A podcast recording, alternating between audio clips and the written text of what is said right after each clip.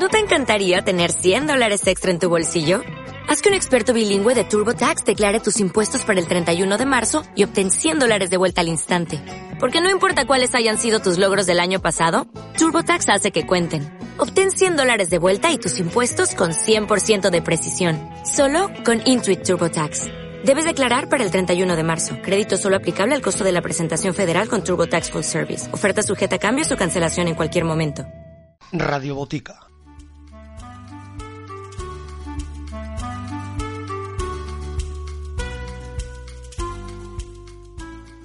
Buenos días y bienvenidos al episodio número 9 del podcast Radio Botica, vuestra píldora semanal de salud y farmaconsejos.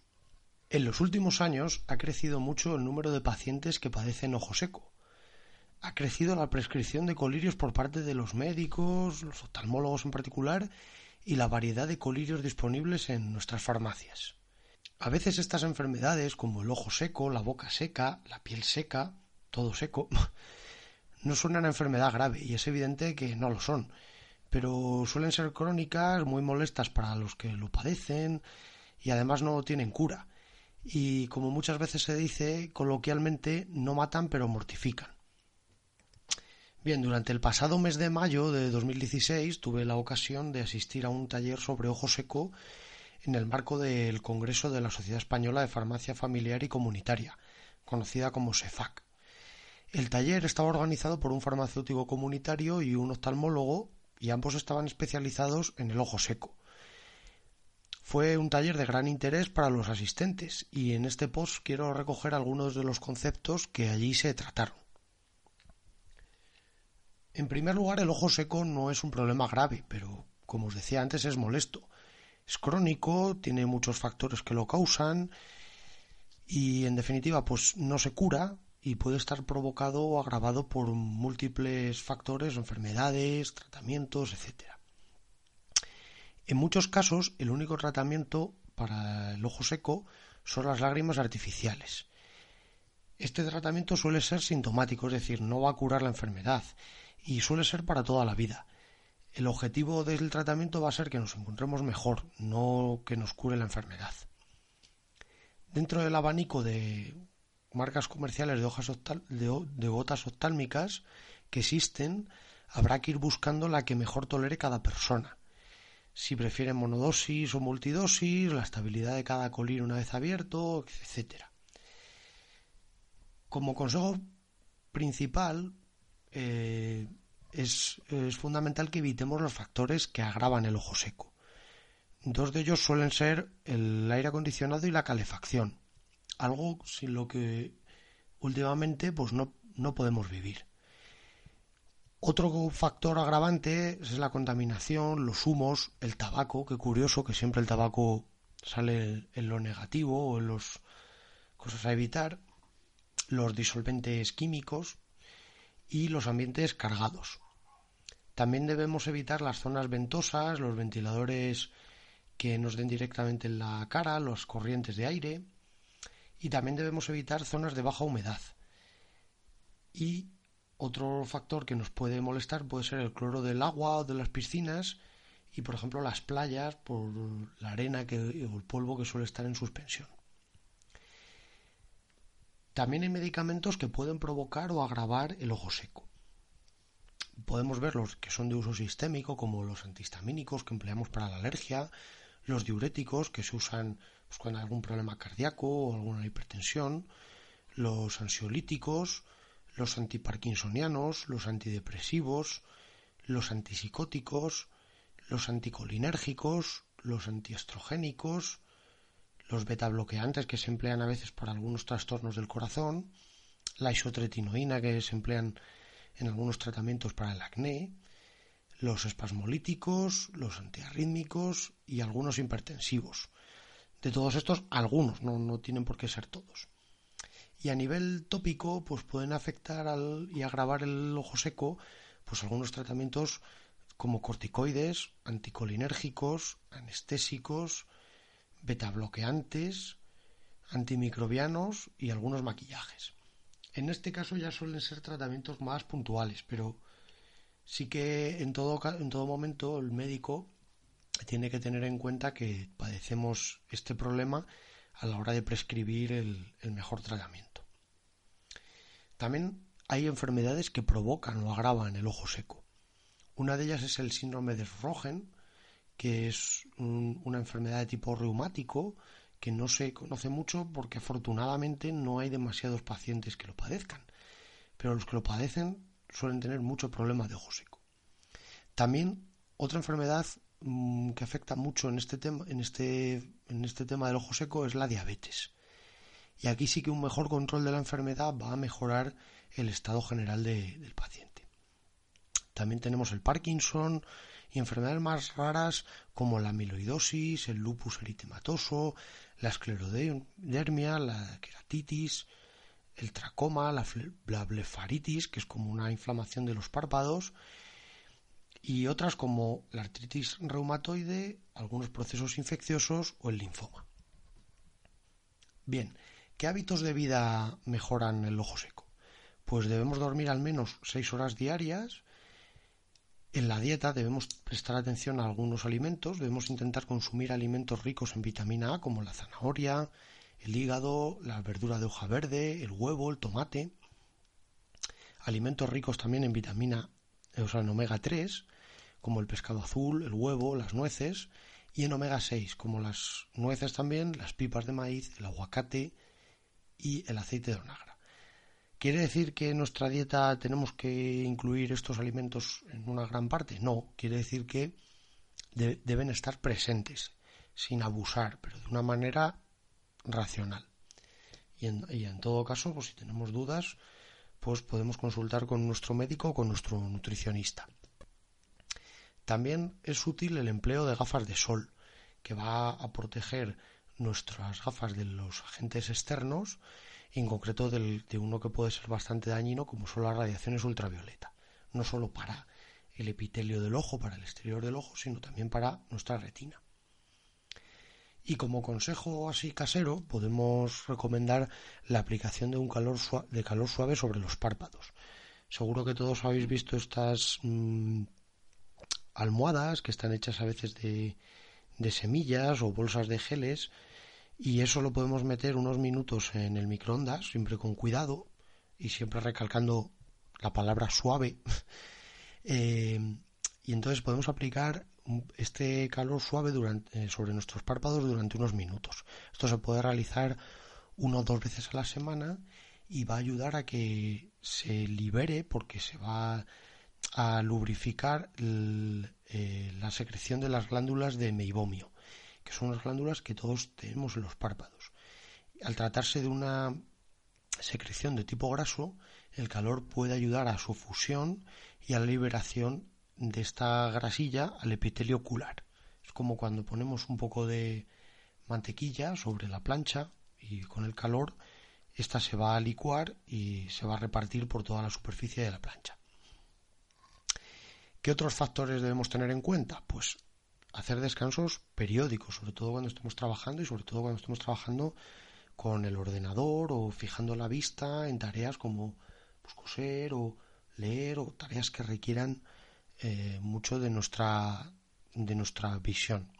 Y debemos forzar el parpadeo. Es decir, debemos intentar de vez en cuando pues forzar el, forzar el parpadeo porque cuando estamos en este tipo de tareas, nuestro ojo inconscientemente vamos a parpadear menos. También debemos hacer un buen uso de nuestras lentes de contacto y ante la duda debemos consultar con nuestro óptico, nuestro oftalmólogo, sobre cuáles son las lentes de contacto más apropiadas para nuestro ojo y en concreto si padecemos ojo seco. Debemos trabajar con una buena iluminación y una distancia adecuada de lectura podemos usar humidificadores y también debemos hidratarnos adecuadamente. Todos conocemos la típica recomendación de los 8 vasos de agua al día, que bueno, también hay que tener en cuenta que los alimentos aportan agua, con lo cual tampoco es que sea explícitamente 8 vasos de agua al día. En los alimentos va a haber parte de estos 8 vasos. Y bien, ¿cómo debe ser la lágrima ideal para hidratar nuestro, nuestro ojo? bueno, pues no, no debe ser irritante, eh, debe estabilizar bien la película lagrimal, debe proteger el epitelio, no debe inhibir la producción de mucinas y debe ser altamente humectante, no demasiado viscosa porque no nos dejaría ver ni, ni parpadear bien y debe tener una alta lubricación con un máximo de tiempo de permanencia y un bajo coeficiente de fricción. Todo esto, que parece una cantidad de requisitos tremenda, pues en general lo cumplen las gotas oftálmicas que contienen ácido hialurónico. Eso sí, con una pauta definida y personalizada en función de cada persona y sus síntomas. A la hora de usar lentillas, ¿qué debemos tener en cuenta? Pues se recomendarán entonces las lágrimas artificiales que no contengan conservantes, aunque en general a los pacientes aquejados de ojo seco se les recomienda que no usen lentillas, al menos no de forma habitual, y en todo caso que usen las más blanditas, las de las típicas que llaman de un día. ¿Y la actividad diaria? Bueno, las lágrimas eh, no deben interferir en la actividad diaria del paciente, reservando para por la noche aquellas que permanezcan más tiempo en el ojo, como geles o pomadas, que sean más viscosas. Podemos aplicar las lágrimas artificiales a demanda, incluso más de cuatro veces al día. Si observamos que tenemos una mayor necesidad de aplicar las lágrimas de lo habitual, tendremos que consultar al médico. ¿Cómo se aplica un colirio o gota oftálmica? Bueno, pues desde el Colegio Oficial de Farmacéuticos de Coruña nos dan unos sencillos consejos. Antes de aplicar el medicamento. Bien, pues debemos lavarnos bien las manos con agua y jabón. Vamos a poner nuestras manos cerca de nuestros ojos y muchas veces nuestras manos son las, la zona casi más sucia de nuestro cuerpo, es la que está en contacto con más cosas, a veces como, tan sucias como el dinero o, o la pantalla del móvil. Debemos limpiar bien las secreciones del párpado con una gasa estéril. Incluso si queremos, hay unas gasas que vienen ya impregnadas de una solución apta para la zona del ojo, eh, que son un poquito más cómodas que, que las gasas estériles convencionales.